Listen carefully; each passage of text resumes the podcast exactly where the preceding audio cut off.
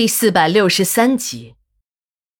为了要个孩子，他可谓是费尽了心机，在外面找女人、包二奶、找女秘书，可在胡家人的层层监视之下，一个也没有得逞。要不是秘书小钱想出了这个假离婚的方法来成全他，他还真不知道自己什么时候才会有个子嗣。当医生告诉他，为了保证人工受精的成功，要让他配合一下。减少和兰妮的同房次数，甚至连姓氏的激烈程度和体位也进行了限制。王大富想要个孩子都想疯了，医生的话便也成了圣旨。不但这样，他为了万无一失，对兰妮他已经做到了禁欲。从医生宣布兰妮受孕成功的那一刻起，王大富就再也没有碰过兰妮。尽管他对兰妮的身体已经到了迷恋的程度，可是为了孩子。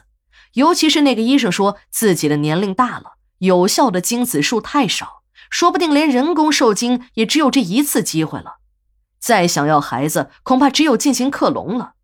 但克隆出来的人，原则上不是他的儿子或女儿，而应该是他的兄弟姐妹。王大富一听医生的这个说法，更是把兰妮的这次怀孕当成了自己唯一的机会。为了让兰妮好好养胎。他宁可晚上睡在沙发上，也不敢上兰妮的床。最大尺度的亲昵动作，也只是抚在兰妮的肚皮上，听一听未出世孩子的声音。由于孩子的月份太小，他什么也听不见。尽管是这样，这也是他每天的必修课。他知道自己听的不仅仅是胎动，更多的是一种希望。自从把兰妮包养起来，王大富可谓是用心良苦。虽然兰妮住的不是别墅，可也是个大宅子，三百平方的跃层。这是王大富让手下的开发商为自己量身定做的。这种混迹于民宅中的大房子，豪华而又不显得张扬。只有这样，他这个包二奶的计划才会顺利的实施。如果小钱的这个假媳妇儿都有豪华的大别墅住，那与小钱的身份不符不说，单独的别墅也太扎眼。不像这种小区式的建筑更隐蔽，这活儿啊本来就是个地下的活儿，太高调了容易出事儿。这又是在自己的老丈人胡德利的眼皮子底下，行事小心一点不是坏事儿，小心方能行得万年船嘛。兰妮的生活都是按照最高规格设计的，一切的标准都参照了自己的标准，日常的事情都是小钱在打理。还有两个保姆负责照顾兰妮的生活，这两个保姆也是秘书小钱一手挑选，由自己过了目的。这个小钱也算是机灵，为了把事情办得妥帖，他让他一个刚大学毕业不久的表妹柳静当了兰妮的保姆，还有一个中年女人张姨是小钱从劳务市场上过来的。当然，柳静是大学生，虽然只是电大毕业的，可人很活泼。能够变着法儿的陪兰妮玩，让兰妮开心。每当兰妮情绪低落的时候，柳静总是能找到话题把兰妮逗乐。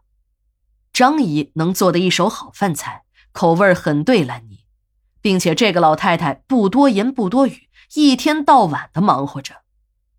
王大富对柳静和张姨的工作很满意，他已经指示了秘书小钱，在下个月给这两个人涨工资。当然。这里面最大的功臣还是小钱，没有人家小钱的付出，他王大富不可能这么省心。按他王大富的为人，是很少相信一个人把自己的家事交给一个外人去处理的，隐私也就会在某种程度上暴露了。这对于一个成功的商人来说是非常不利的。王大富的心里也考虑过这些问题，可这个小钱做事的程度都是刚刚好，火候掌握的很到位。总是在他需要的时候出现，不希望在场的时候就消失了。这种乖巧不会让人感觉他在窥探，更不会引起人的反感。一个秘书该做的，他一样也不会少；不应该一个秘书做的，除非老板有明确的指示，否则他是绝对不会做的。省人民医院的景院长是一个老专家，他亲自为王大富做了检查。检查结果表明，王大富压根儿就没有什么生育方面的问题，一切都很正常。王大富一听，险些没背过气儿去。景院长看着王大富那种奇怪的表情，说：“王老弟，恕我直言啊，你有什么特别的问题吗？啊，为什么要吃长效男性避孕药呢？要知道，这种避孕药可是会直接抑制生成的。你王老弟不是一直没孩子吗？想要一个吗？